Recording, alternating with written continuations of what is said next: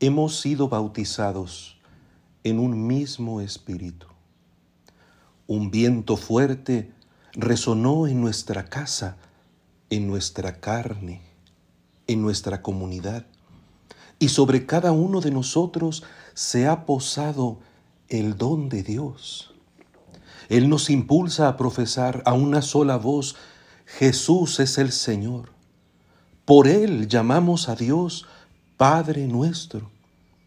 Y Él habita en nuestros corazones, sellando con la misma vida de Dios todas nuestras acciones. En el aliento de cada uno se reconoce la lengua elocuente de su fuego y a la vez juntos formamos un solo cuerpo. La comunión profunda se establece en Él sin anular la originalidad de nuestro ser. Su creciente energía se desborda en nosotros, impregnando de amor, de paz, de alegría cuanto nos rodea.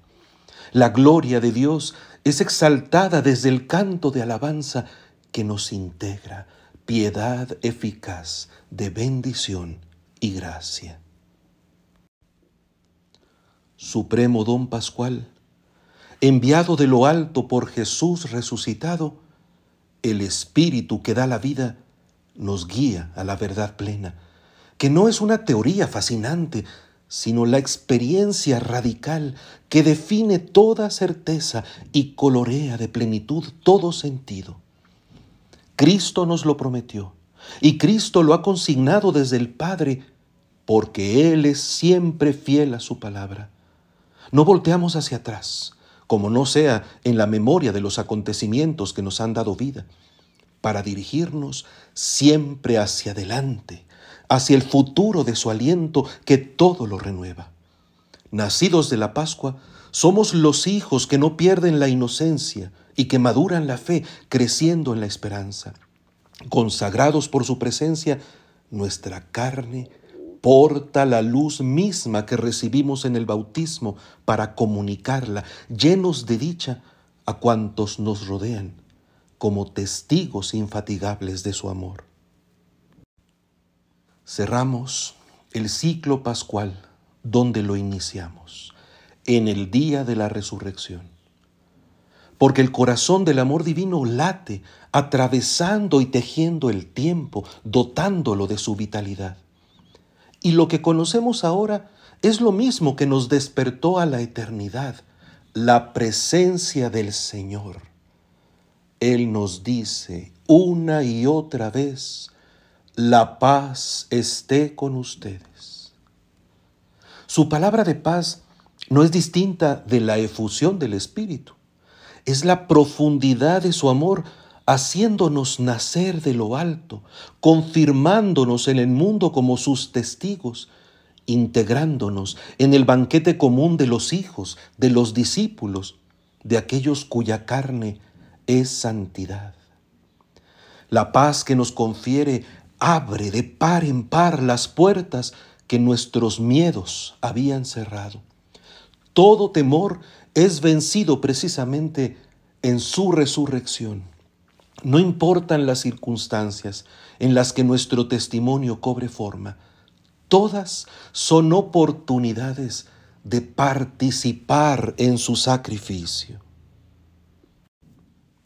Cincuenta días después, la fecundidad de su entrega ratifica su victoria. Nos llenamos del Espíritu Santo y podemos comunicar con las más diversas expresiones conforme Él nos induzca a expresarnos el núcleo central de nuestra fe. Cristo vive. Somos amados por el Padre. El pecado es perdonado. La vida nueva que hemos recibido expande el amor de Dios a través de nuestros ojos, nuestras manos, nuestros pies, nuestros corazones. Como Dios envió a su Hijo, nosotros somos enviados con el vigor del Espíritu para que el mundo entero arda en el amor, en la verdad, en la justicia, en la compasión, en la ternura, en la belleza. Somos llamados a la santidad. Jesús, el justo, nos hace justos. Su Padre nos acoge como hijos. Su Espíritu Santo nos santifica. Entendemos que no se trata de un ideal, sino de la realidad misma de nuestro nuevo nacimiento. Sí, somos llamados a hacer el bien con la perfección de la caridad, pero no como el resultado de un decreto exterior que nos constringe, sino como la posibilidad interior que brota de la semilla buena que se ha sembrado en nosotros. Un esplendor multifacético inunda el mundo con el gesto inédito de cada cristiano. Uno sonríe, brindando esperanza, otro acaricia, consolando, otro más ayuda, construyendo, uno más aún perdona, sanando, y así en espirales de diferentes dones, servicios y actividades, la unidad de Dios nos envuelve en su dicha y renueva también por nuestro medio el aspecto de la tierra. El horizonte es tan amplio como toda la humanidad, como el universo entero. La voz de los Galileos, primeros cristianos, alcanzó en el inicio los corazones de medos, partos y elamitas, habitantes de Mesopotamia, Judea, Capadocia, el Ponto, Asia, Frigia y Panfilia, Egipto y la zona de Libia que limita con Sirene.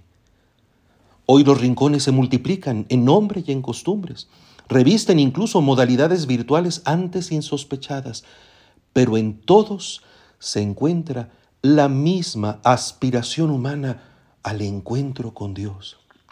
Y ahora somos nosotros, en la pobreza de nuestros recursos, quienes recibimos la encomienda de que el mismo mensaje de las maravillas de Dios resuene para todos. El Espíritu viene en nuestra ayuda. Es Él, en realidad, el agente de la vida nueva. Dóciles a Él, deseamos ser los instrumentos vivos que, superando toda tristeza y angustia, orienten a los hermanos a la vida buena y definitiva que ha sido establecida para nosotros como morada eterna desde la creación del mundo.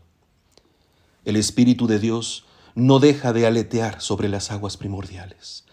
Nosotros ahora somos el cauce de su frescura.